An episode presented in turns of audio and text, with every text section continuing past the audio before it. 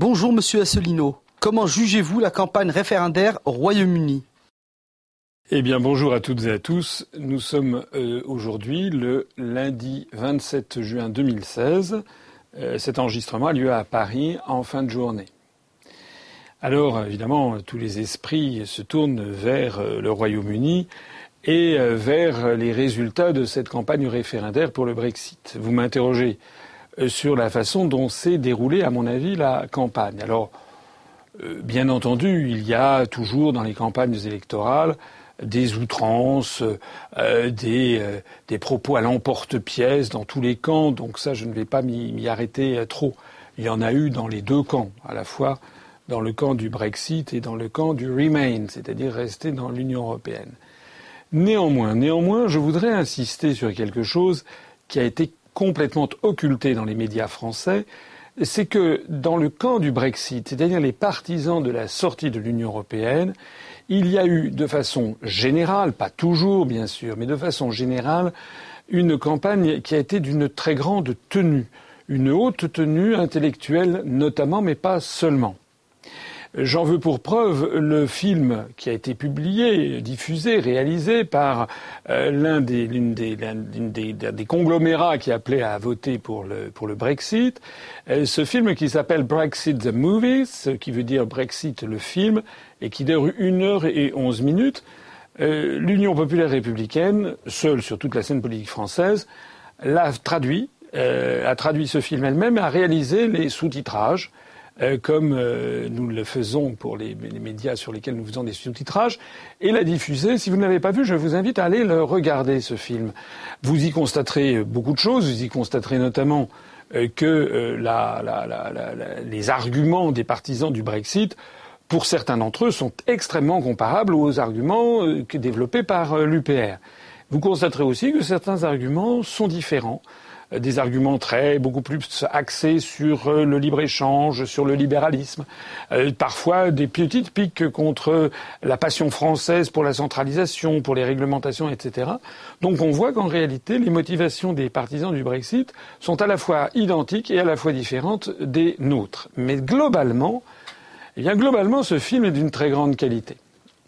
En particulier, je vous invite à aller le voir et à voir, à constater de vous-même à quel point ça n'a strictement rien à voir avec la présentation qui nous en a été faite dans les grands médias français.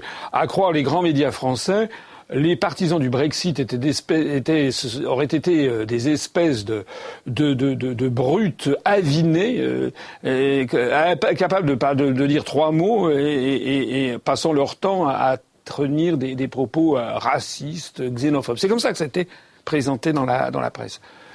C'est extrêmement faux. Il n'y a pas un mot d'ailleurs sur les questions migratoires dans le film dont je parle.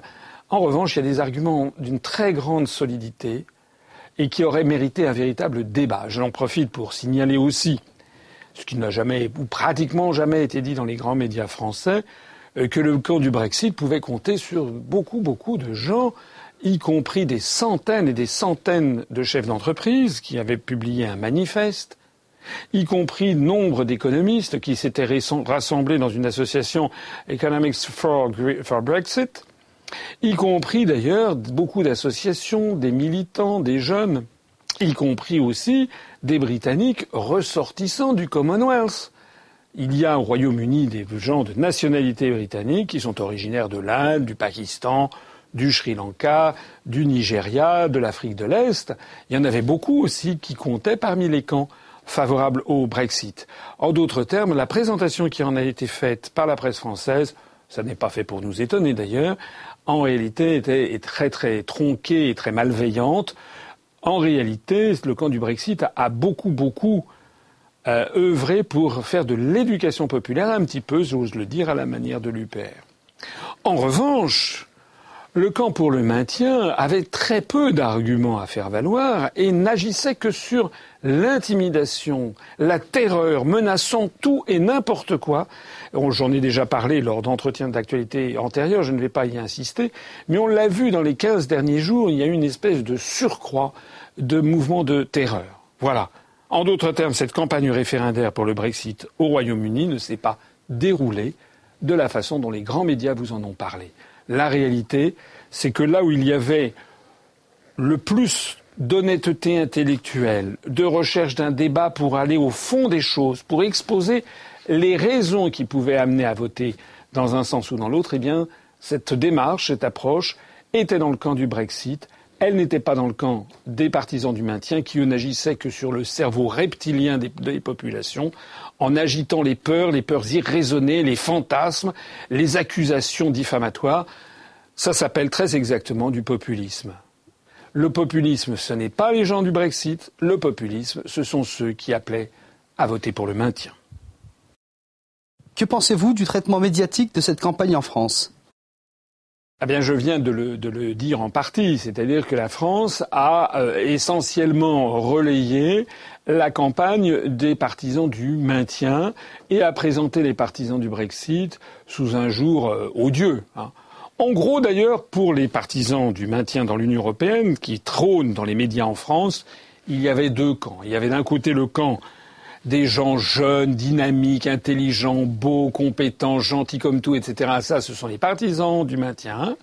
Et puis dans l'autre cas, eh c'était le contraire. C'était les vieux, les moches, les bêtes, les méchants, les ignorants, et qui eux auraient été le camp du Brexit. C'est à peu près comme ça qu'on a présenté les choses en France. Et puis on a égrené en France euh, euh, toutes les questions euh, évoquées par les partisans du maintien sans jamais aborder les réponses. Par exemple, j'ai vu des articles dans la presse française qui disaient que l'Union européenne allait, allait sanctionner le Royaume-Uni, euh, il y a eu d'ailleurs, il y a eu des responsables politiques, soit en France, soit dans d'autres pays d'Europe, qui ont dit qu'on allait voir ce qu'on allait voir, on allait sanctionner le Royaume-Uni, sanctionner financièrement. Ah bon? Ces gens ont oublié simplement que le Royaume-Uni est contributeur net à l'Union européenne, et pas de rien, de l'ordre de 5 à 6 euh, milliards de livres sterling, ça doit faire quelque chose comme à peu près 7 milliards d'euros, c'est finalement un petit peu moins que la France, mais pas si loin que ça. Certains ont dit, euh, parmi les menaces, qu'il allait y avoir, l'Union européenne allait prendre des sanctions contre le Royaume-Uni. Et tout ça était dans notre presse à nous. Et les Français étaient priés de croire ça sur parole. Sanctions euh, commerciales contre le Royaume-Uni? Ah bon? Mais figurez-vous que l'Union européenne a des excédents commerciaux sur le Royaume-Uni. Figurez-vous par exemple que l'Allemagne vend énormément de Mercedes ou de BMW euh, au Royaume-Uni. Et donc, si euh, l'Union européenne prenait des sanctions commerciales contre le Royaume-Uni, le Royaume-Uni prendrait des sanctions commerciales en retour.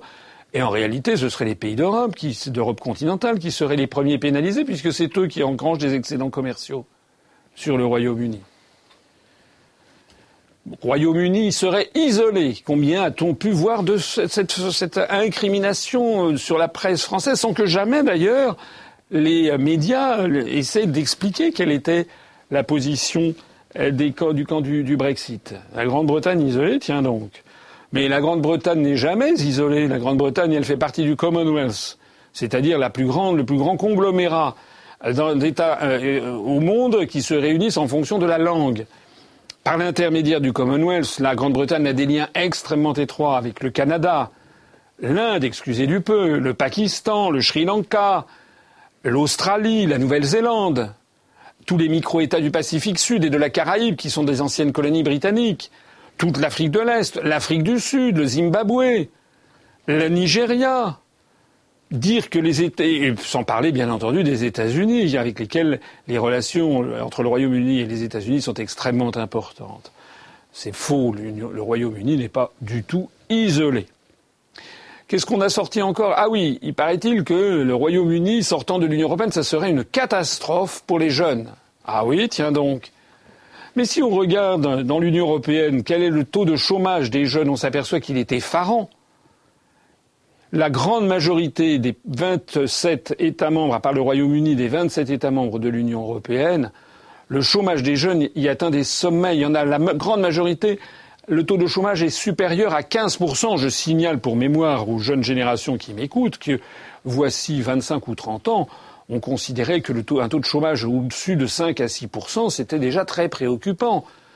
Eh bien, figurez-vous que maintenant, on atteint des taux de, et selon les seules sources officielles, on atteint des taux de chômage de 20%, 22%, 23%, 25%, 30%, 35%, 40%, 45% en Grèce pour les jeunes de moins de 25 ans.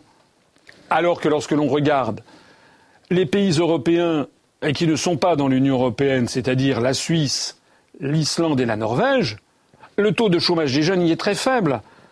Le record étant la Suisse, où le taux de chômage des jeunes est de 3,6%. En France, il est aux alentours de 25%. En Islande, le taux de chômage des jeunes est de l'ordre de 7 à 8%, et en Norvège, il est de l'ordre de 9, 8 à 10%. Pourquoi faire ainsi peur aux jeunes et leur dire que la jeunesse voterait pour, euh, le, euh, pour le maintien dans l'Union européenne, ce qui d'ailleurs est faux? On a ainsi vu d'autres, d'autres, reproches formulés au Royaume-Uni, toujours sur les jeunes. J'ai vu que certains disaient ça sera la fin d'Erasmus. Erasmus, pour ceux qui ne le sauraient pas, c'est ce programme d'échange universitaire qui permet à des jeunes européens de circuler d'un pays à l'autre. Mais de qui se moque-t-on? La Suisse, qui n'est pas dans l'Union européenne, fait partie d'Erasmus. Je crois que la Norvège aussi. Rien, Erasmus n'a aucun rapport finalement avec la participation ou non à l'Union européenne. Et puis de toute façon, de toute façon, le, Royaume-Uni est un pays qui accueille des quantités, des, centaines de milliers d'étudiants venus de tous les pays du monde, et notamment venus d'Asie et notamment venus du Commonwealth. Il y a euh, à Londres ou à Cambridge, à Oxford, dans les grandes universités du Royaume-Uni, des étudiants venus d'un peu partout sur la planète. Il y avait d'ailleurs eu un sondage qui avait été fait justement parmi les étudiants euh, en Angleterre. On disait avez-vous peur du Brexit? Alors c'était tout à fait intéressant parce que finalement il y avait y avait euh, y avait il n'y avait pas eu un raz-de-marée où il y avait des étudiants qui avaient peur du Brexit, mais je crois que de mémoire, ils étaient plutôt euh, à peine majoritaires ou ils étaient même minoritaires. Mais surtout, ce qui était très intéressant, c'est qu'ils avaient interrogé des étudiants qui étaient euh, issus justement de l'Inde, de Chine, etc., ou de Taïwan, euh, ou de Thaïlande, ou de Singapour, ou de l'Indonésie. Et quand on demandait à ces étudiants qui étaient au Royaume-Uni, avez-vous peur d'un Brexit Ils disaient, bah, non, pas particulièrement. Le taux de gens qui avaient peur était très faible. Mais évidemment, ils savent très bien, quand on habite Singapour, qui est un pays qui, où il y a 4,5 millions d'habitants, euh, euh, bon, on sait très bien qu'un pays de 4 à 5 millions d'habitants peut très bien vivre, euh, non pas tout seul dans le monde, mais seul, indépendant, indépendant et souverain en défendant ses intérêts nationaux, tout en ayant des relations avec l'ensemble des pays du monde. J'ai encore vu d'autres qui disaient ça va être terrible parce que euh, le, Royaume-Uni sortant de l'Union européenne, il va, y avoir un système de visa qui va être établi. On va, on va sanctionner, euh, on va sanctionner les autres pays de l'Union européenne vont sanctionner le Royaume-Uni. Alors je signale que déjà le Royaume-Uni n'est pas dans Schengen.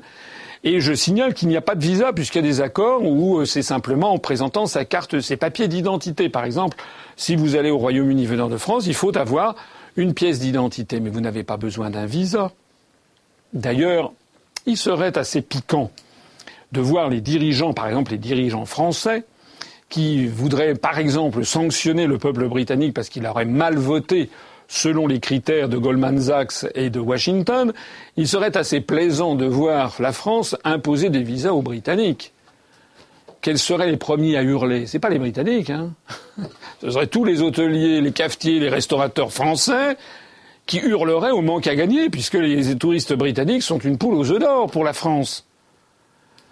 En bref, en bref, on a assisté en France à un déchaînement, un déferlement de mauvaise foi, de refus de présenter ne serait-ce que l'état du débat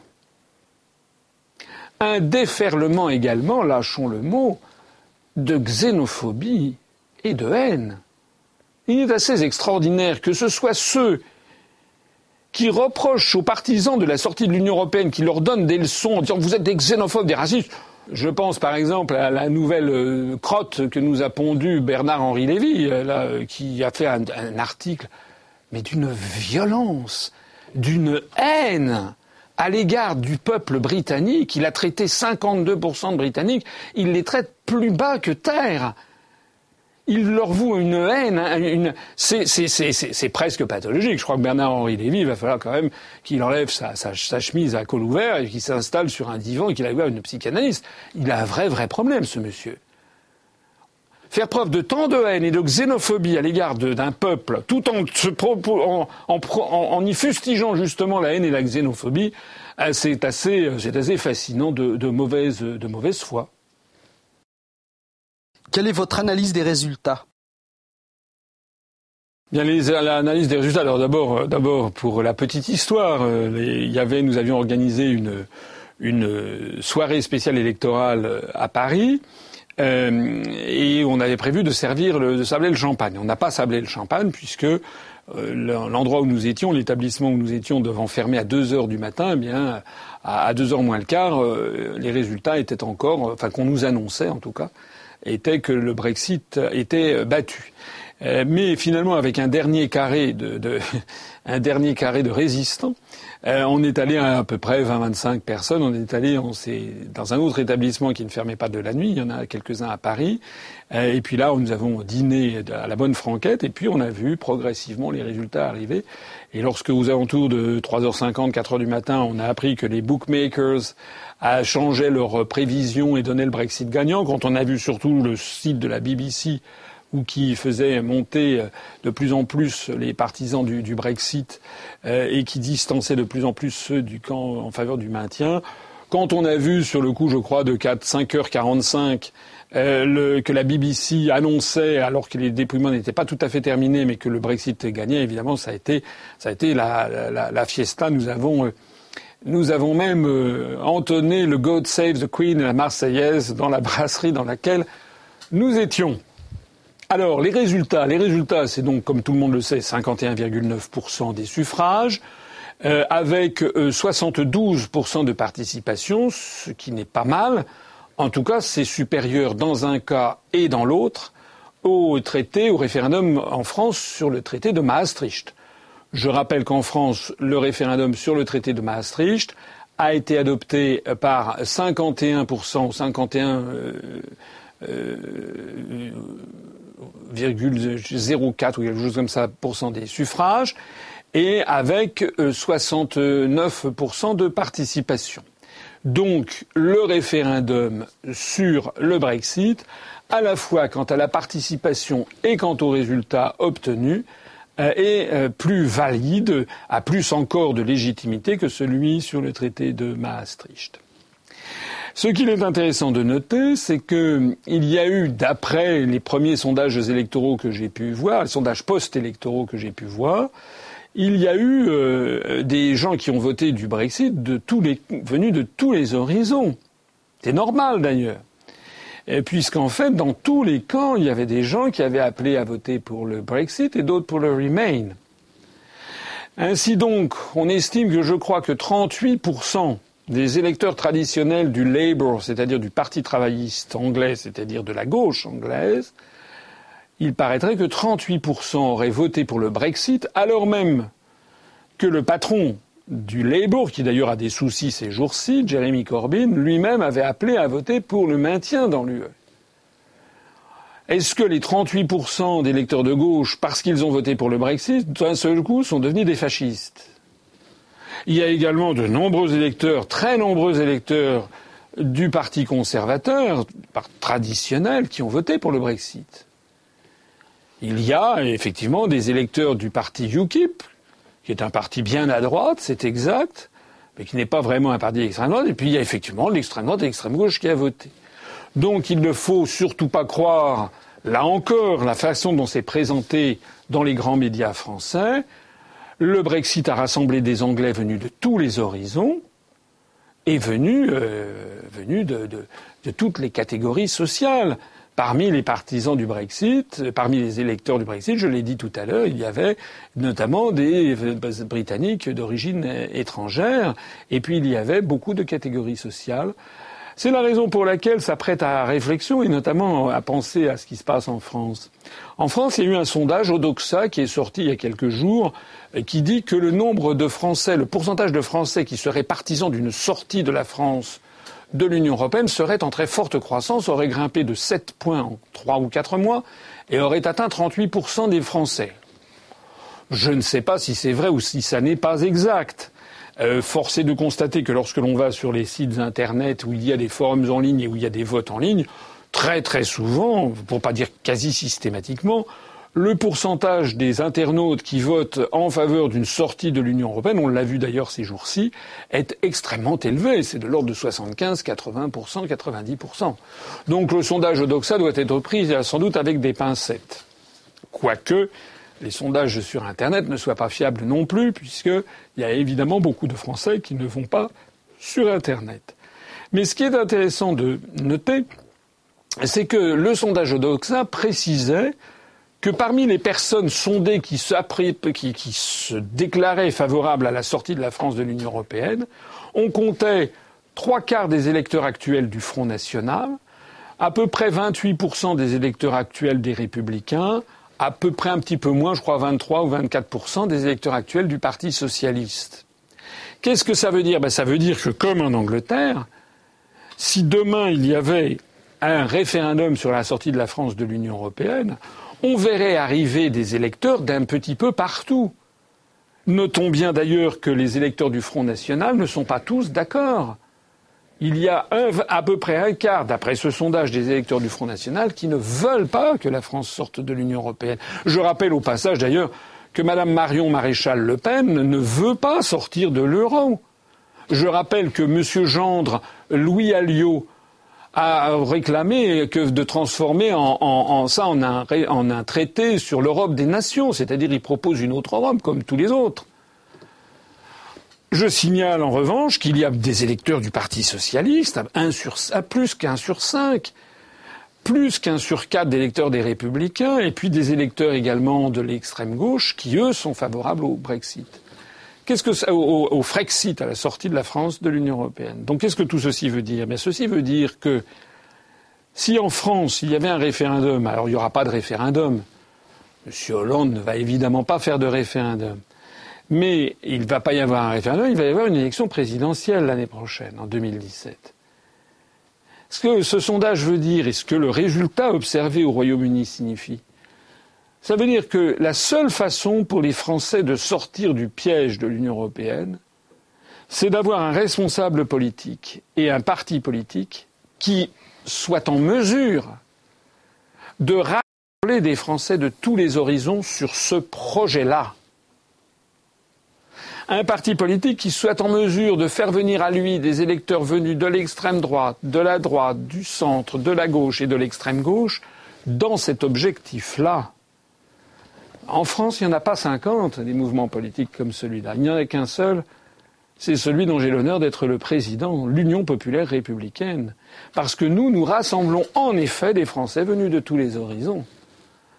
Alors que je mets au défi quiconque de me prouver que les autres partis politiques, même s'ils ont actuellement peut-être plus de suffrages dans les urnes, il faut avouer qu'ils sont constamment médiatisés, ils sont incapables d'attirer à eux les 51% fatidiques nécessaires pour faire sortir la France de l'Union européenne.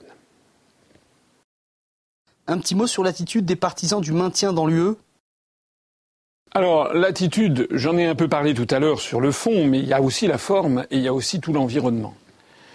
L'attitude des européistes, à l'occasion de ce référendum au Royaume-Uni, désormais est devenue flagrante. Et je crois que ça a beaucoup stupéfié euh, le monde. En tout cas, les gens qui observent ça minutieusement. Qu'est-ce qu'on a observé? On a observé en fait que les européistes, les partisans du maintien dans l'Union européenne au Royaume-Uni, sont des gens absolument sans foi ni loi, qui sont capables de tout. Et qui en fait veulent truquer la démocratie. Je ne parle pas des magouilles sur les listes électorales où il y a eu des dizaines de milliers de gens ajoutés au dernier moment ou dans les dernières semaines. Je ne parle pas des magouilles quant à la rédaction du, euh, du bulletin de vote envoyé par correspondance. Ça fait un scandale. J'en avais d'ailleurs parlé sur la page Facebook et sur le site de notre mouvement. Il y avait euh, envoyé par correspondance, notamment à des personnes âgées pour qu'ils votent, on leur indiquait la marche à suivre et comme par hasard, comme par hasard, au Royaume-Uni, on ne prend pas des. En l'espèce, il ne fallait pas prendre plusieurs bulletins de vote entre sortir ou rester. C'était le même bulletin de vote sur lequel il fallait cocher une case avec un stylo. Eh bien, on voyait que ce qui était indiqué comme un exemple, c'était en fait on cochait la case pour le maintien. Je ne reviens pas sur l'assassinat de la députée britannique Joe Cox, assassinée dans des conditions mystérieuses et qui, euh, malheureusement, euh, rappelle furieusement l'assassinat mystérieux d'Anna Lint, la porte-parole du oui, lors des élections, lors du référendum qui avait eu lieu le 14 septembre 2003 en Suède pour l'entrée dans l'euro.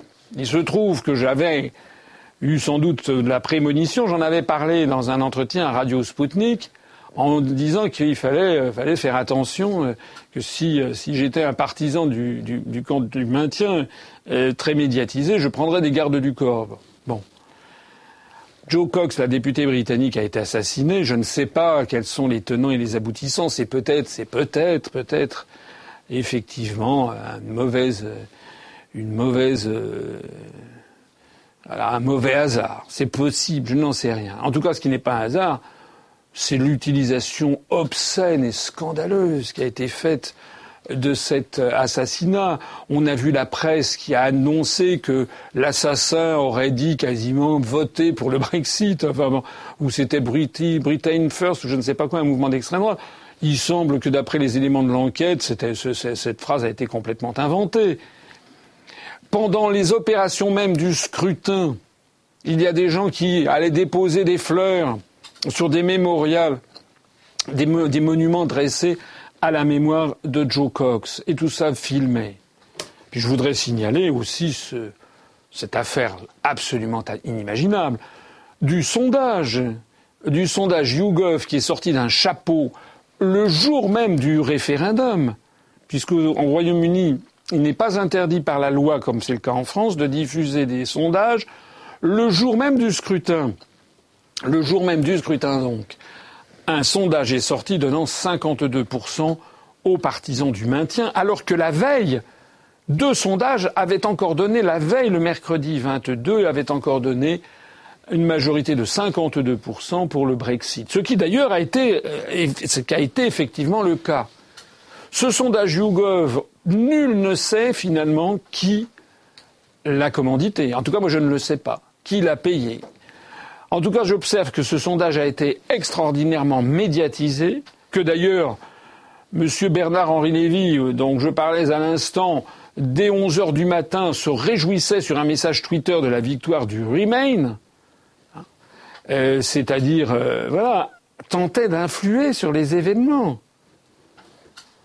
Ah, tout ça n'était encore, si j'ose dire, que de la gnognotte par rapport à l'attitude des européistes depuis que les résultats sont connus.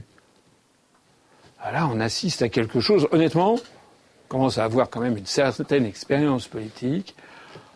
Honnêtement, je n'avais jamais vu ça. Voilà quand même le grand peuple britannique, quand même le peuple qui a inventer la liberté, les libertés individuelles, la défense des libertés individuelles, la démocratie occidentale, la démocratie parlementaire.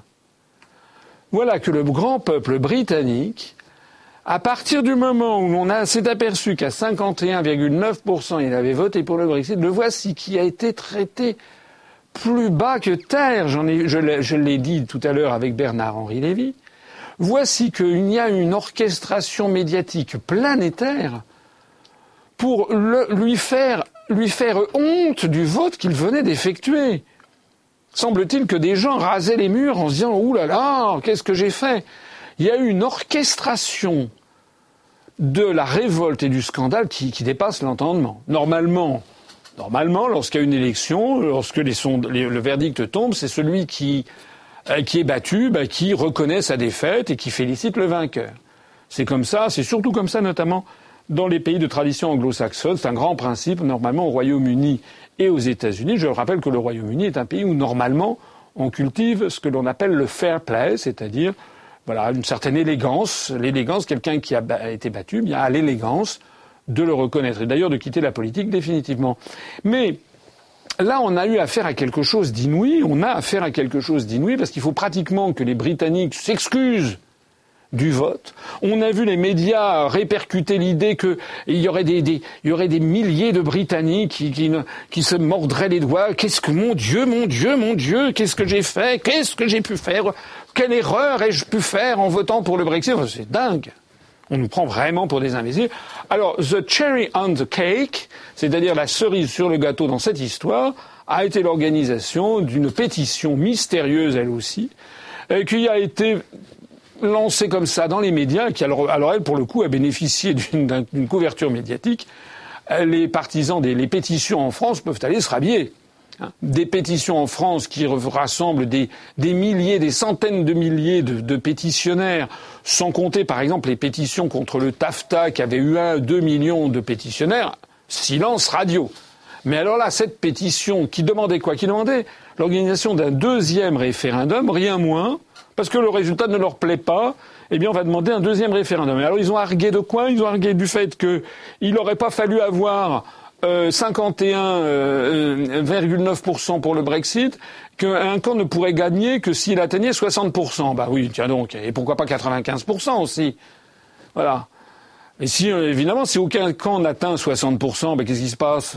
Ben, Il se passe que ce n'est pas adopté, donc on reste dans le système actuel. Voilà, donc on reste dans l'Union européenne. Vous avez compris la manip. C'est invraisemblable. Il aurait fallu aussi que le taux de participation atteigne et dépasse 75%, alors qu'il n'a fait que 72. Ah bon, très bien, et pourquoi?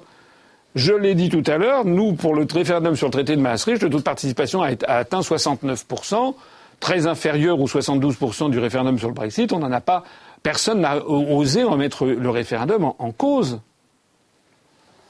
Alors le pompon de l'histoire, c'est que cette pétition, en fait, est une pétition truquée.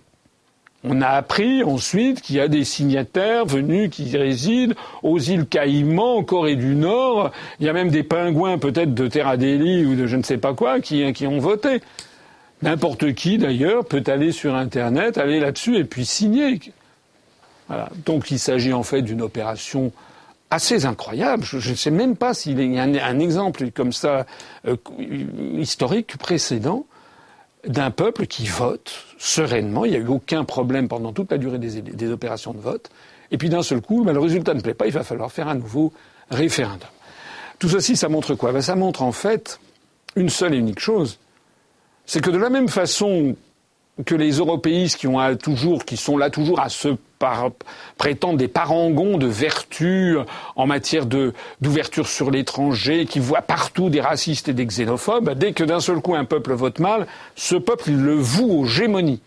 Il lui crache à vos visages, il l'exècre, il le traite comme si c'était des chiens. En l'espace de quelques minutes, voilà un peuple qui, paraît-il, est un grand peuple formidable, qui d'un seul coup devient l'abomination de la désolation. Ça vous en dit long sur l'amour réel que portent les européistes au peuple d'Europe. En fait, ils s'en foutent. De la même façon qu'ils se foutent de la démocratie. Un référendum pour les européistes n'est bien qu'à une seule et unique condition, c'est que le résultat soit conforme à ce qui a été attendu. En revanche, si un peuple ne vote pas conformément à ce qui est attendu, on l'a vu en France en 2005. Les Danois l'avaient vu en 1992. Les Irlandais l'ont également connu. Eh bien maintenant, c'est au tour des Britanniques. Si un peuple ne vote pas conformément à ce qui est attendu par l'oligarchie, eh bien, on considère que son vote est une espèce de manifestation psychiatrique euh, et qu'il faut corriger d'urgence. En réalité, nous avons affaire à une caste de dictateurs qui n'aime pas et qui ne veut pas de la démocratie. Alors, on a vu par ailleurs, eh bien, euh, le message, un message noir sur blanc, un message Twitter noir sur blanc de Peter Sutherland. Alors, qui est Peter Sutherland? Peter Sutherland, c'est un monsieur qui a déjà un certain âge, qui a 70 ans, et qui a été, euh, il a, il a tout été dans sa, dans sa, dans sa vie, enfin tout du côté de l'oligarchie euro-atlantiste. Il a été, entre autres choses, euh, commissaire européen chargé de la concurrence. C'est lui qui a notamment démantelé euh, beaucoup d'entreprises publiques à travers le continent.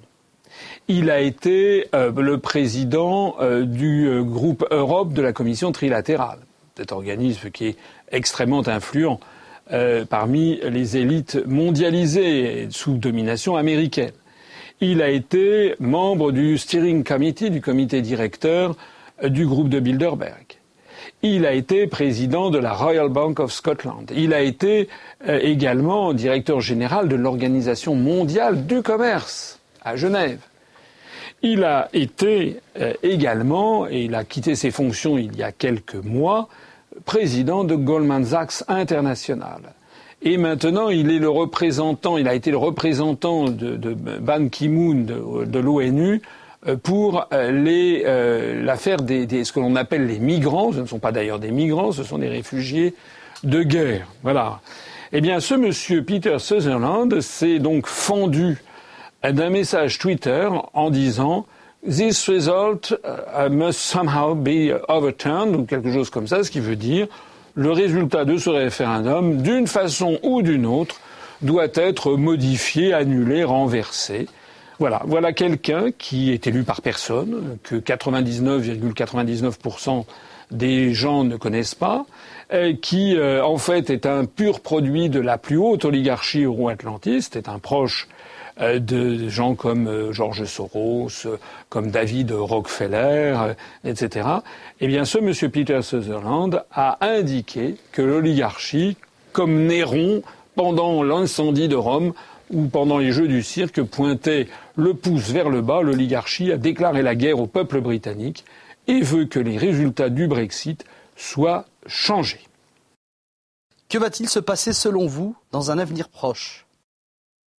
Alors, l'affaire de Peter Sutherland euh, est intéressante en ce sens qu'elle montre que euh, le Brexit est jugé euh, tellement grave par les véritables dirigeants du monde occidental que ceux-ci ont commencé à se manifester. Je l'ai dit de Peter Sutherland.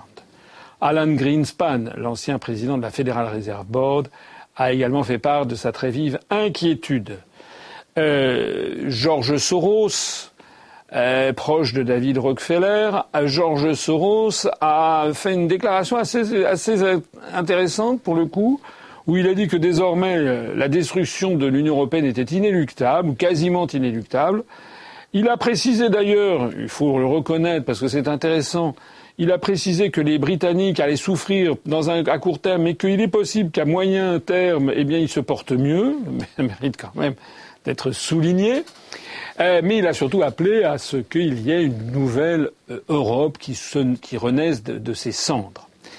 Euh, et puis, et puis, et puis surtout, nous avons eu M. John Kerry. John Kerry, c'est le secrétaire d'État américain qui s'est rendu en Europe aujourd'hui même, ce lundi 27 juin 2016. Il s'est rendu d'abord à Londres et ensuite à Bruxelles, où il a, est allé voir M. Philip Hammond, le ministre des Affaires étrangères britannique à Londres, et puis il a vu le ministre des Affaires étrangères de l'Union européenne, Mme Federica Mogherini, à Bruxelles.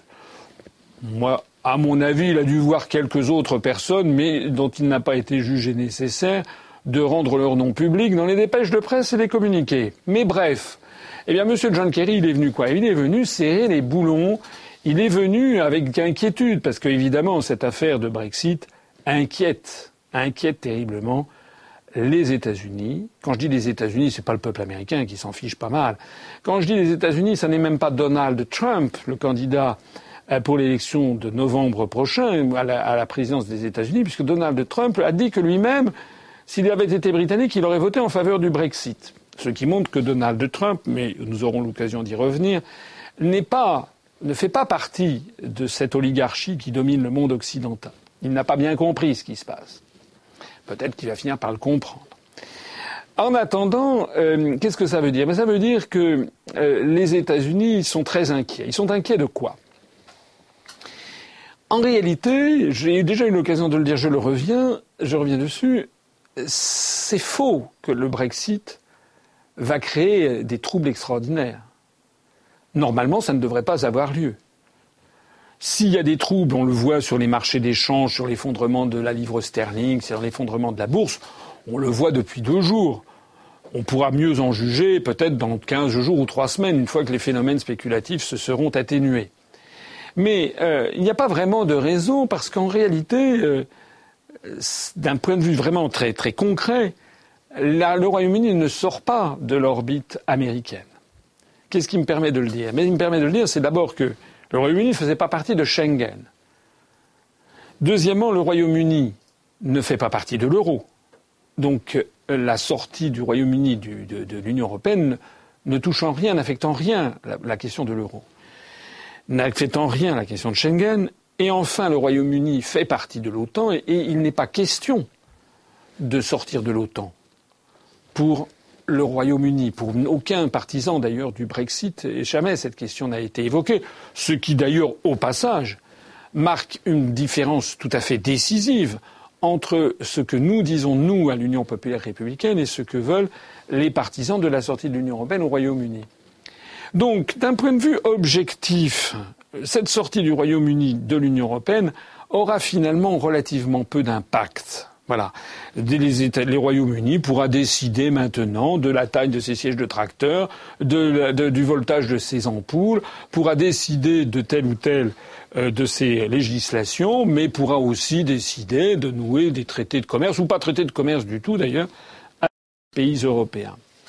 Et puis le Royaume-Uni ne va en aucun cas sortir de l'orbite géopolitique et militaire américaine. Donc les États-Unis, en fait, ne sont pas très inquiets sur cet aspect-là des choses. Le Royaume-Uni reste bien ancré sous domination américaine.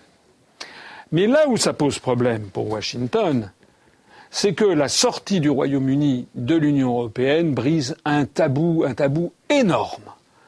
C'était le même tabou que celui de la construction du socialisme. Ça s'appelle le tabou de l'irréversibilité. Sous la construction du socialisme, de 1917 à 1991, ça faisait partie du dogme, les marxistes-léninistes, que la construction du socialisme était une loi de l'histoire, répondait à une loi de l'histoire, la lutte des classes ayant été découverte par Marx comme étant le moteur de l'histoire. Donc la, la, révolution prolétarienne était une loi de l'histoire. Et cette loi de l'histoire menait au fait, que la construction du socialisme était absolument irréversible. Et de fait, de 1917 jusqu'à 1991, on n'avait jamais vu un seul État basculer dans le camp socialiste qui fut revenu en arrière, qui ait fait machine arrière. Ce qui donnait du crédit, en effet, à ceux qui pensaient que c'était une construction irréversible.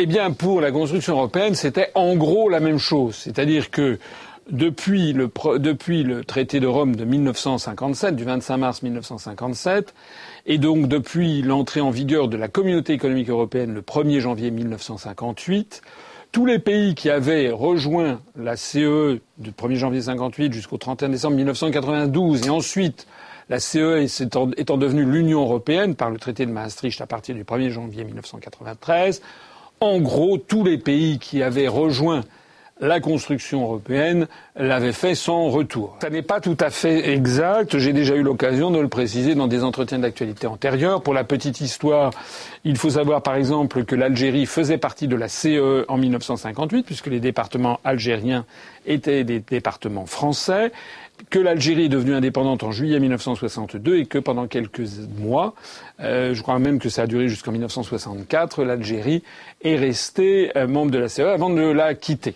Mais enfin, à l'époque, euh, la CE avait très très peu d'existence. J'ai déjà eu l'occasion de signaler que le Groenland, qui est un territoire d'outre-mer du Danemark, est sorti euh, de la CEE euh, et euh, j'ai eu l'occasion, il y a quelques mois de cela, de faire part d'un voyage que j'ai fait en Guadeloupe et plus exactement dans l'île de Saint-Barthélemy, qui était membre, enfin qui faisait partie intégrante du département outre-mer de la Guadeloupe, donc faisait partie de l'Union européenne, et a changé de statut en 2011 pour devenir une collectivité d'outre-mer. Or, les collectivités d'outre-mer ne sont pas dans l'Union européenne. Mais mis à part ces petits cas qui sont vraiment des cas chéris par les spécialistes, je ne sais pas s'il y a beaucoup de spécialistes d'ailleurs, euh, en tout cas moi ça m'intéresse, mais à part ces petits cas-là, euh, force est de constater qu'effectivement il n'y a aucun grand pays qui ait fait, si j'ose dire, un, aller-retour, voilà, qui soit entré pour en sortir. Euh, eh bien justement, c'est ça qui est en train de montrer l'affaire britannique. Et donc la terreur de Washington, c'est que même si la sortie du Royaume-Uni de l'Union européenne, pour les raisons que j'ai évoquées tout à l'heure, c'est-à-dire que le Royaume-Uni n'étant déjà ni dans Schengen ni dans l'euro, et le Royaume-Uni restant de toute façon dans l'OTAN, l'impact sera relativement faible pour les États-Unis, d'autant plus que la force de frappe britannique est sous la coupe de celle des États-Unis. En revanche, c'est le mauvais exemple. Moi, je considère que c'est un très bon exemple donné par les Britanniques aux autres peuples d'Europe qui inquiètent, qui inquiètent les Américains. C'est pas pour rien que John Kerry, à l'issue des visites qu'il a faites aujourd'hui, a conjuré et a conjuré les autres peuples d'Europe à se ressaisir, à préserver cette idée formidable, ce qui m'amène la paix, etc.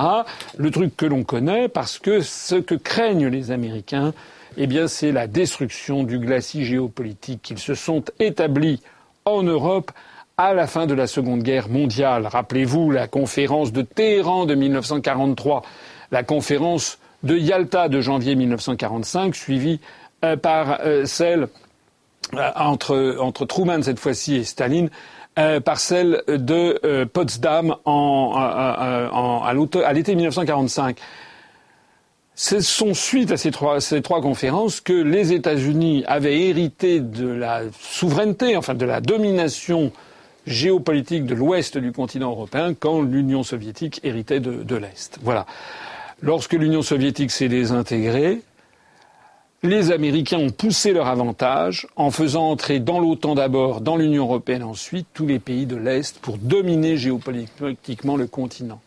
Ce que craignent les Américains, ils le craignent beaucoup, c'est qu'il euh, y ait euh, en fait euh, un début d'effet domino et que de proche en proche, il se produise l'autodestruction du glacis géopolitique qui s'était constitué exactement sur le même modèle de ce qui est arrivé à l'est du continent en 89-91.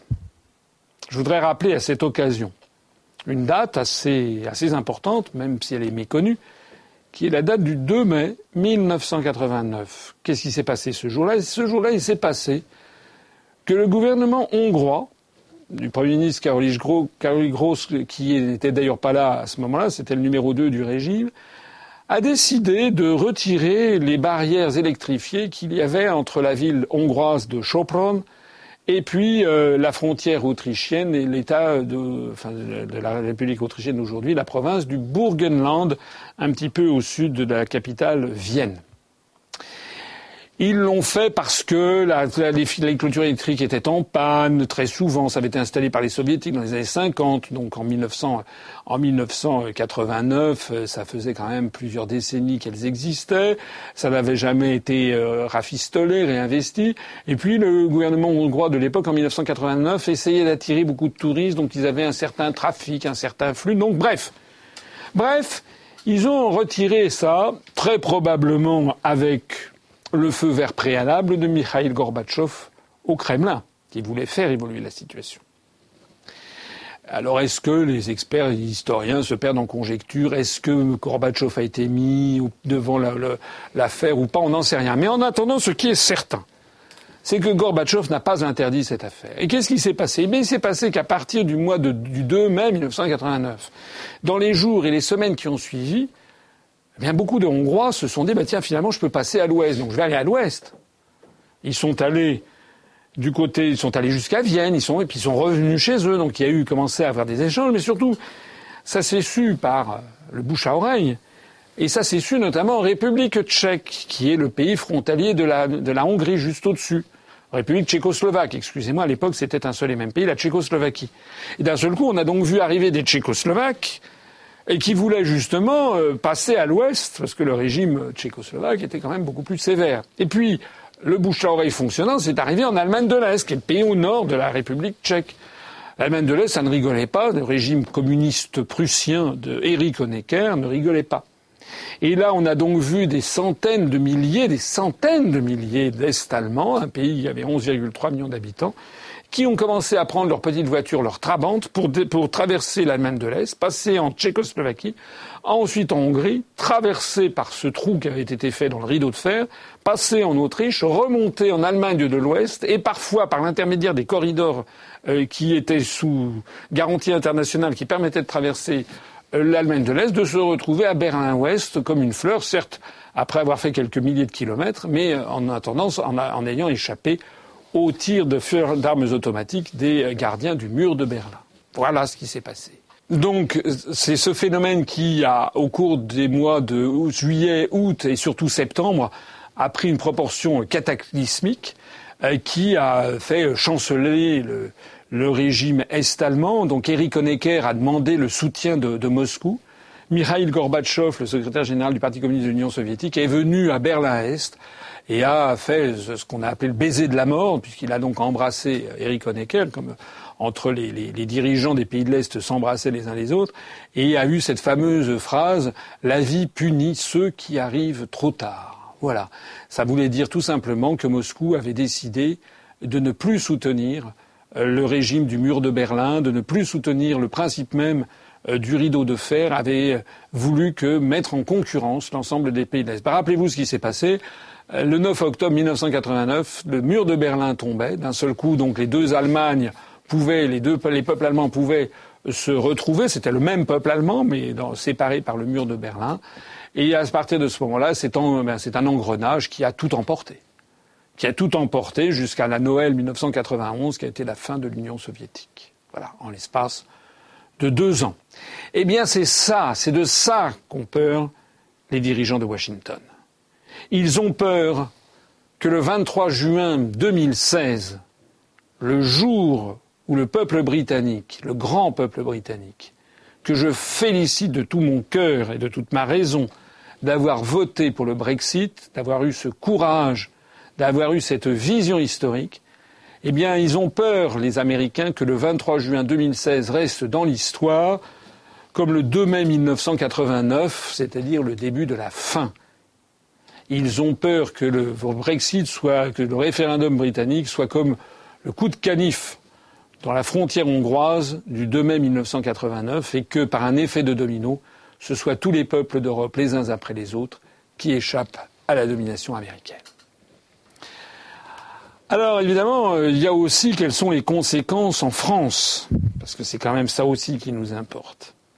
Les conséquences en France, les conséquences immédiates, j'avoue que je prends honnêtement un plaisir de fin gourmet à déguster ce que je vois tous les jours, enfin chaque heure quasiment, chaque minute presque, apporte son lot d'événements plus tragicomiques les, uns que les autres. Pourquoi? Ben Parce qu'on assiste à une espèce de d'hystérie, de, frénésie, de, désarroi, de, de n'importe quoi de la part des européistes français. Ils ne savent absolument plus où ils en sont, mais ils ne comprennent plus rien. Par exemple, la sortie de l'Union européenne. On nous a quand même dit, enfin, que tout le monde se ressaisisse. Ça fait quand même des années et des années que nos responsables disaient qu'on ne pouvait pas sortir de l'Union européenne. Je ne l'ai pas rêvé.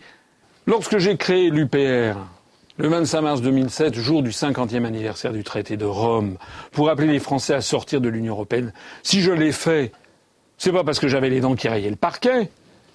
Je me demande bien d'ailleurs quel était le parquet en question, il n'y avait pas de parquet. Personne de l'extrême droite à l'extrême gauche ne proposait de sortir de l'Union européenne. Et tous les gens que je connaissais, tout mon entourage amical professionnel me disaient mais ça va pas, on ne peut pas sortir de l'Union européenne. Et d'ailleurs, il y a encore quelques mois, personne, tout le monde, enfin tous les, tous les, tous ceux qui ont accès aux grands médias disaient la même chose. Voilà maintenant que la sortie de l'Union européenne, voilà maintenant que c'est, il, la réclame sur l'ère des lampions. On a vu euh, Hollandus Maximus, là, le, le, centurion euh, débile de la Légion euh, financé par, par l'Empire, depuis l'Élysée, qui d'un seul coup de ses petits points a demandé que de hâter la sortie de l'Union européenne. J'avoue que quand j'ai découvert ça, je me suis dit quand même, ça valait le coup d'être vécu. En bref, tout est possible en politique et en histoire, ça je le savais, mais là j'en ai la confirmation. Donc la sortie de l'Union européenne qui était absolument impossible, avec maintenant elle est devenue possible. Bon, voilà déjà une avance. Deuxièmement, l'article 50. L'article 50, inconnu au bataillon. Personne n'en parlait.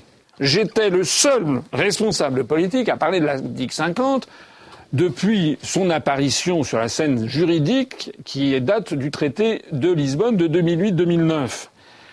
Donc, euh, parce que je dis ça, parce qu'il y a des gens qui ont vu la charte fondatrice de l'UPR et qui ont dit Ah, ah, ah, il y a un loup dans le placard, il n'est pas mentionné l'article 50 dans la charte. Oui, évidemment, il n'est pas mentionné dans la charte, parce qu'il n'existait pas quand la charte a été adoptée le 25 mars 2007. L'article 50 a été ajouté avec le traité de Lisbonne, la sortie de l'Union européenne. J'ai pendant, donc depuis 2008, j'ai pendant des, des, des, ça va faire huit ans que je parle de l'article 50.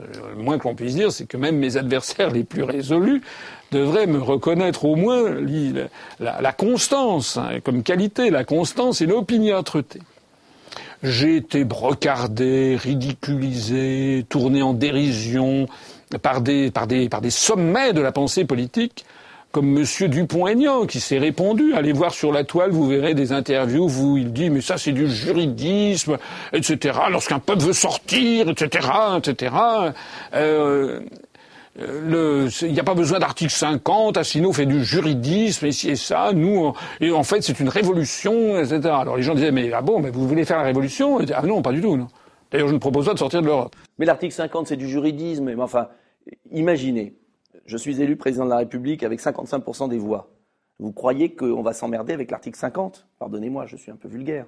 Euh, mais enfin, imaginez que ce soit un autre, d'ailleurs, ça peut, ne pas être moi. Euh, mais quand il y a une révolution, on va sortir l'article 50 Mais enfin, c'est absurde.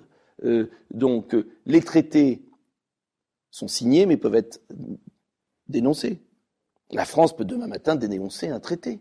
ça, c'était, assez typique de M. Dupont-Aignan, qui trouve que je n'en fais jamais assez, que je suis trop, trop pointilleux sur le droit, mais qui, lui, ne propose rien. Bon. Enfin, propose rien. S'il propose une autre Europe, bref. Euh, il n'y avait pas que M. Dupont-Aignan. J'ai vu des gens, des, des, des, des, très grands experts en la matière, comme M. Nikonov, qui s'est fendu d'articles entiers. Alors il y a de temps en temps quelqu'un qui me dit tiens j'ai vu ça.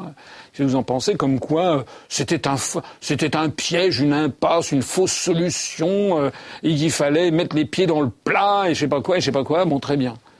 C'était d'ailleurs la pensée de M. Mélenchon qui était là en train de nous expliquer que la France peut ci et ça. Bon. Mais qu'est-ce que l'on voit ces jours-ci? Ben, ces jours-ci, il n'est plus question que de l'article 50. Tout simplement pour la raison suivante que tout le monde peut constater, c'est que le Royaume-Uni est isolé, alors pas dans le monde, hein.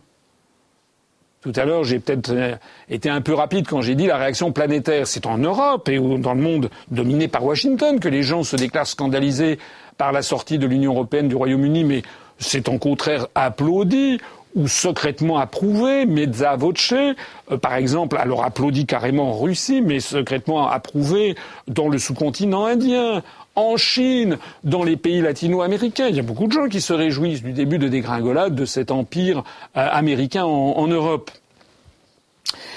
Euh, donc, le Royaume-Uni n'est pas isolé, mais au sein de l'Union européenne en ce moment, quand on voit des, appels au meurtre signé Bernard-Henri Lévy. Bon, c'est vrai qu'il y a de quoi rigoler, mais quand même, c'est quand même un peu gênant.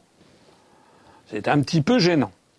Donc on est bien content quand on est britannique, normalement, dirigeant, d'avoir cet article 50 qui permet d'avoir une base juridique solide et stable pour négocier. Donc d'un seul coup, tous les dirigeants euh, politiques français, les responsables journalistiques, d'un seul coup découvrent l'article 50. Alors on voit des quantités de journalistes qui pondent des trucs. D'ailleurs, ce qui est assez plaisant, c'est qu'en général, ils viennent prendre les analyses qu'il y avait sur l'UPR. Je leur en, sais, j'en suis reconnaissant. J'en serais encore plus reconnaissant s'ils mettaient le copyright. Enfin, ça, on peut pas tout demander. Euh, ou du moins, ce sont des plagiats, mais au moins, au moins, ils s'abreuvent à, bonne source. Euh, donc d'un seul coup, les Français sont en train de découvrir l'article 50. Voilà. Donc, article 50, paraît-il que c'était l'abomination de la désolation con comme Asselineau pour avoir l'idée de ce truc qui est absolument ahurissant, d'un seul coup, tout le monde ne jure plus que par l'article 50, puisque à la fois qu'on soit pour ou contre la sortie du Brexit, qu'on l'approuve ou qu'on la désapprouve, tout le monde, le juge de paix, c'est cet article 50.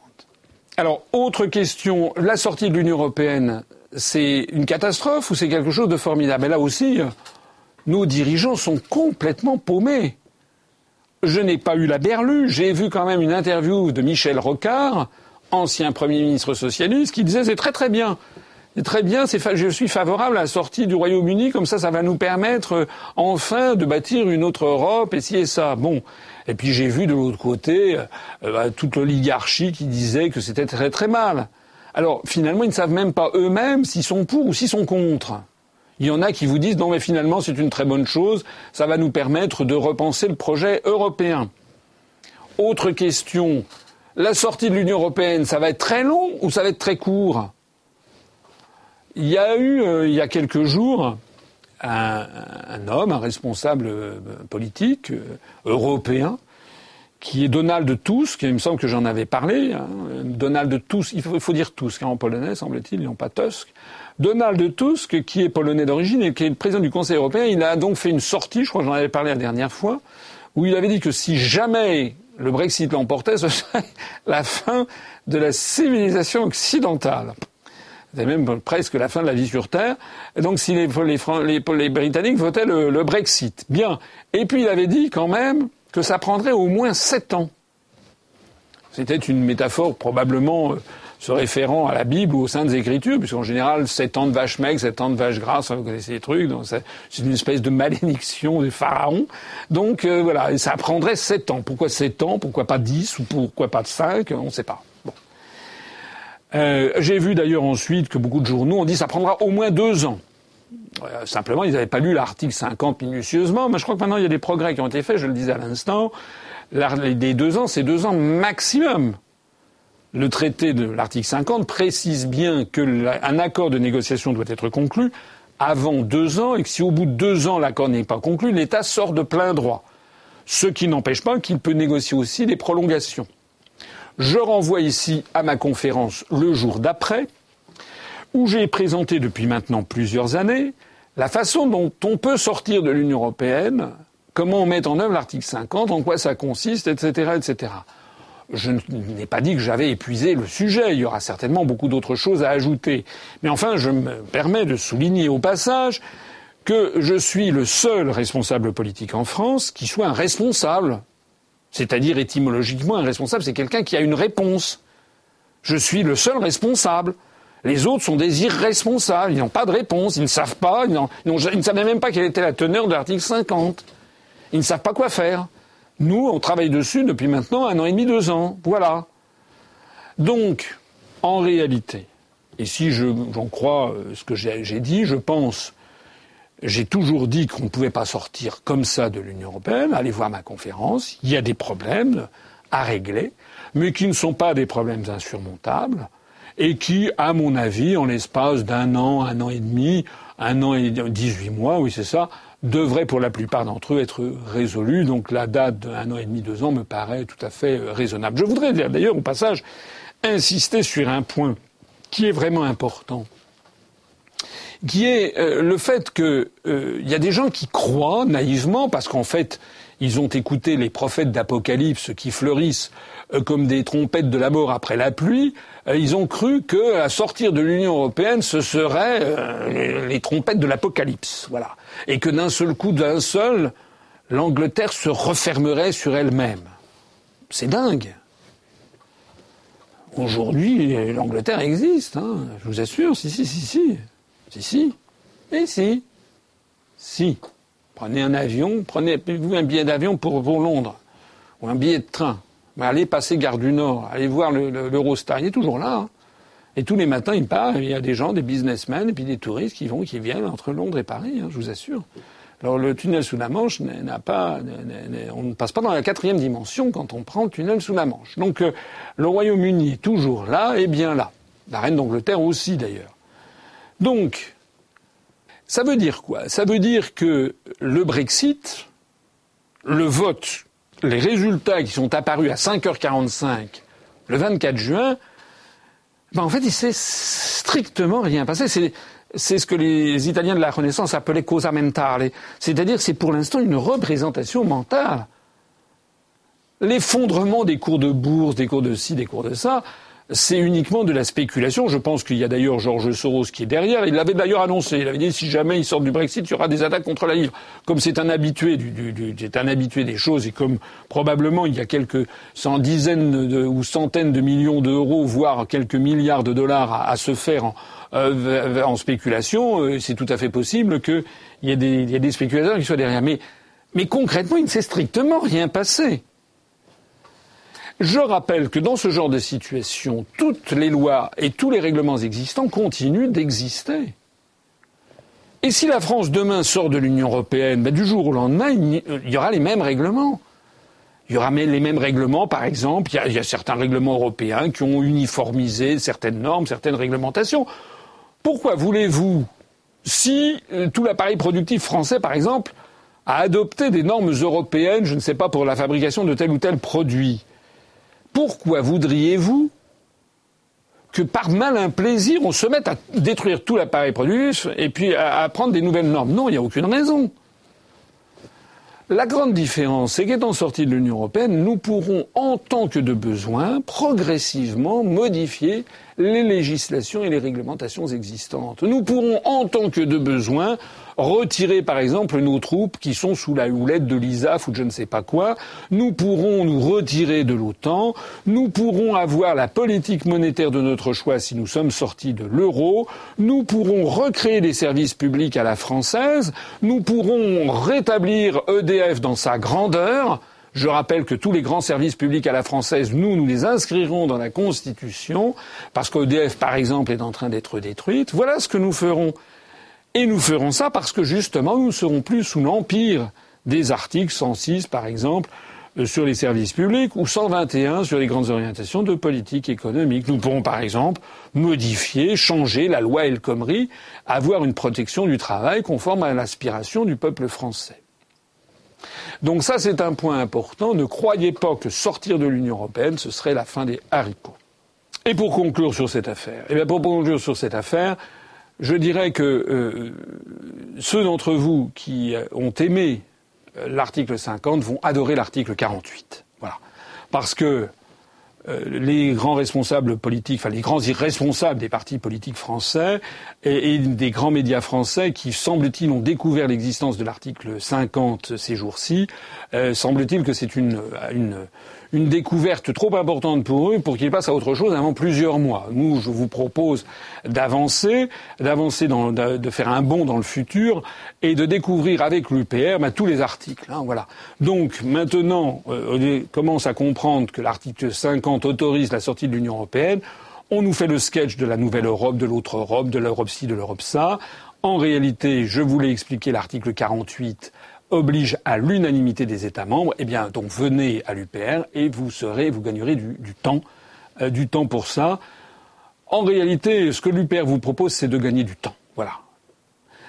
Euh, ce que nous disons, les analyses que nous faisons sont euh, confirmées par les événements depuis neuf ans. Donc il y a un moment à partir duquel, eh bien, vous devez tous vous poser en conscience la question est-ce que je continue à suivre des brels qui ne connaissent rien ou qui me mentent constamment et qui changent de programme constamment Ou est-ce que je décide enfin de suivre un parti politique qui, depuis qu'il existe, a eu raison surtout, a toujours dit la vérité? Je mets ici d'ailleurs au défi quiconque de me montrer depuis neuf ans une analyse de l'Union populaire républicaine sur un sujet euh, très grave, très important, je ne parle pas d'une erreur d'une coquille où on aurait mis un S en trop, je parle sur un sujet vraiment significatif, important, où nous nous serions trompés, où les événements nous auraient donné tort. J'attends que les critiques se fassent jour. Et puis si vous ne, ne l'en trouvez pas, alors je vous demande quelque chose qui est très sérieux. Les dirigeants d'un pays, les élus d'un peuple, sont en définitive les représentants du peuple en question. Le grand enseignement que l'on peut tirer de l'affaire du Brexit, c'est que finalement les Britanniques ont été à la hauteur de la grandeur et de l'histoire de leur pays. Il faut que les Français soient à la hauteur de la grandeur et de l'histoire de la France. Si les Français continuent à ne pas se détacher de la télévision, s'ils continuent à voter pour les républicains parce qu'on leur montre M. Juppé comme si c'était une, telle une Vénus anadiomène sortant des ondes, nous apportant enfin le bonheur sur Terre alors que c'était un vieux cheval de retour que l'on connaît depuis 30 ans qui a mené à la catastrophe, M. Juppé qui est dans un mouvement politique qui a le culot de donner des réinvestitures à des gens comme Patrick Balkany pour les, pour les élections euh, législatives de 2017, Monsieur Balkany dont le, dont le, comment dirais-je, dont le casier judiciaire a cette couleur, ou à Monsieur Georges Tron qui va passer en, en procès pour viol. Si les Français continuent à voter pour ça, faut plus après qu'ils viennent se plaindre. Voilà. C'est aussi simple que ça. si les Français continuent à voter pour les socialistes, après tout ce que les socialistes leur ont fait, après les mensonges éhontés du Parti socialiste, alors qu'est-ce que vous voulez? Mais moi, je ne peux plus rien. Ça veut donc dire qu'il faut que les Français comprennent que les grands médias font partie du système qui est là pour détruire la France. Il faut donc que les Français se ressaisissent, se disent bon, ça suffit comme ça, je dois être à la hauteur de la patrie, de Jeanne d'Arc, d'Henri IV, de Louis XIV, des soldats de l'an II, de la Troisième République, de la Commune, de Clémenceau, de Charles de Gaulle. Il faut que la France soit défendue. Il faut que la France ait un véritable chef d'État, quelqu'un qui ait la hauteur de vue, la carrure, la lucidité, la façon de prévoir l'avenir, sa justesse d'analyse à horizon de 10 ans, de 15 ans. C'est de ça qu'a besoin la France et ça n'est pas d'autre chose. Avez-vous d'autres sujets que vous souhaiteriez aborder? D'autres sujets abordés, je vais aller vite pour terminer. Euh, le vote euh, en Islande, élection d'un nouveau président euh, de la République islandaise. Il se trouve que c'est un eurocritique, quelqu'un qui est tout à fait hostile à l'entrée de l'Islande dans l'Union européenne. Ça tombe bien puisque je l'ai déjà annoncé lors d'un entretien antérieur. Il y a plusieurs mois maintenant, l'Islande a définitivement renoncé à adhérer à l'Union européenne. Autre chose dans la même veine, la décision essentiellement symbolique, mais quand même, quel symbole, quel symbole justement, euh, c'est la décision qui a été prise par la Confédération helvétique, la Suisse, de retirer officiellement la demande d'adhésion qu'elle avait formulée pour adhérer à euh, la communauté économique européenne euh, au début des années 1990. Cette, euh, la CE n'existe plus, elle s'est transformée en Union européenne, mais la demande d'adhésion continuait d'exister. Eh bien, la Suisse a décidé de le retirer. C'est un geste symbolique, mais qui prend évidemment tout son sel à l'époque à laquelle nous vivons. Et puis, en conclusion, conclusion, je voudrais il y a eu des moments où j'ai essayé un petit peu d'être un petit peu plus détendu au cours de, cette, de cet euh, entretien d'actualité, mais là je voudrais vraiment revenir au fond du sujet. L'affaire est extrêmement grave. Je pense d'ailleurs que les Français le comprennent. Ce qui est extrêmement grave, c'est que maintenant tout le monde commence à comprendre que l'enjeu de notre temps, c'est est-ce que la France, oui ou non, va-t-elle accepter de devenir un pays sous tutelle d'une dictature effroyable qui ne dit pas son nom et qui a le culot de se présenter sous les traits d'une démocratie? Ce qui se passe au Royaume-Uni, la lutte des Britanniques pour faire prévaloir leur souveraineté et leur indépendance est extrêmement méritoire. Nous devons nous en inspirer. Nous devons nous en inspirer parce que si vous ne réagissez pas, si vous restez derrière votre écran d'ordinateur à me regarder, quitte même à dire Ah, ce monsieur a raison, mais si vous vous contentez de ça, ça n'est pas suffisant. Ça n'est pas suffisant parce que nous avons besoin du concours de tous. Il faut donc prendre vos responsabilités. Prendre les responsabilités, ça veut dire qu'il faut tout faire pour désormais préparer l'échéance de l'année prochaine de 2017 où, je l'espère, je pourrai être candidat à l'élection présidentielle. J'en ai déjà parlé dans un entretien antérieur. Actuellement, nous faisons tout pour essayer de collecter les parrainages. Ça n'est pas facile. Je pense quand même que nous avons des chances d'y parvenir. Je lance donc ici plusieurs appels. Premier appel, je le relance de nouveau. Si vous avez, parmi vos connaissances, si vous connaissez un maire, ou si vous êtes vous-même maire, s'il vous plaît, faites-le nous savoir. S'il vous plaît, accordez-moi votre parrainage pour l'élection présidentielle. Vous nous, écrivez, vous nous dites je suis maire de tel village, ou bien vous dites je connais telle ou telle personne qui est un maire, qui pourrait être intéressée. Entrez en contact avec nous, nous aurons immédiatement l'un de nos prospecteurs, l'un de mes collaborateurs proches qui prendra contact avec vous. Et si vous le souhaitez, je m'adresse ici au maire, je peux très bien euh, m'entretenir avec vous par téléphone pour répondre à toutes les questions que vous souhaitez. C'est trop important, l'affaire est trop grave pour que on, ne fasse pas feu de tout bois pour que je sois candidat à l'élection présidentielle. Et pourquoi ça? Parce que si je ne suis pas candidat à l'élection présidentielle, encore une fois, les grands sujets seront évacués. Et tout sera fait pour limiter ça au débat habituel entre le FN, le sketch FN, républicain, PS, Mélenchon. Tout ça, les Français n'en veulent plus. Le deuxième point, c'est que si vous êtes convaincu à la fois de la gravité de la situation, la gravité du Brexit, la gravité historique de ce qui se passe en ce moment au Royaume-Uni, comment toute une oligarchie euro-atlantiste veut essayer de couper le sifflet au peuple britannique et revenir sur sa décision de peuple souverain, si vous craignez, et vous avez raison de le craindre, que la France soit bientôt devenue une dictature impitoyable sous la tutelle de forces euro-atlantistes étrangères, si vous êtes convaincu de la justesse des analyses de l'Union populaire républicaine et de la justesse de son programme, alors je vous en prie, n'attendez plus. Il faut que vous adhériez à notre mouvement, c'est trop grave. C'est trop grave pour rester à côté en disant c'est pour d'autres que pour moi. Nous avons besoin de tous adhérer. Si vous êtes adhérents, songez bien à verser votre cotisation. Si vous avez versé votre cotisation, songez aussi que vous pouvez nous faire des dons. Je rappelle que tout ceci fait l'objet d'une réduction fiscale très importante des deux tiers des sommes versées si vous êtes assujetti à l'impôt sur le revenu. Si vous adhérez, vous ferez monter le nombre de nos adhérents sur le compteur des adhérents. C'est un compteur qui est suivi par énormément de gens et notamment par tous nos adversaires politiques et également par tous les médias. Et puis le troisième point, c'est que si vous le souhaitez, vous êtes évidemment les bienvenus pour répandre la parole de l'UPR, pour venir nous aider à distribuer des tracts, tenir des tables d'information sur les marchés, dans les villages de France, mais aussi, si vous ne souhaitez pas devenir un militant actif, vous pouvez devenir un militant privé, si j'ose dire, en relayant toutes nos informations au plus grand nombre des personnes que vous connaissez, vos amis, votre famille, votre entourage professionnel. Voilà ce dont nous avons besoin. Tous ensemble, nous sommes en train de préparer 2017.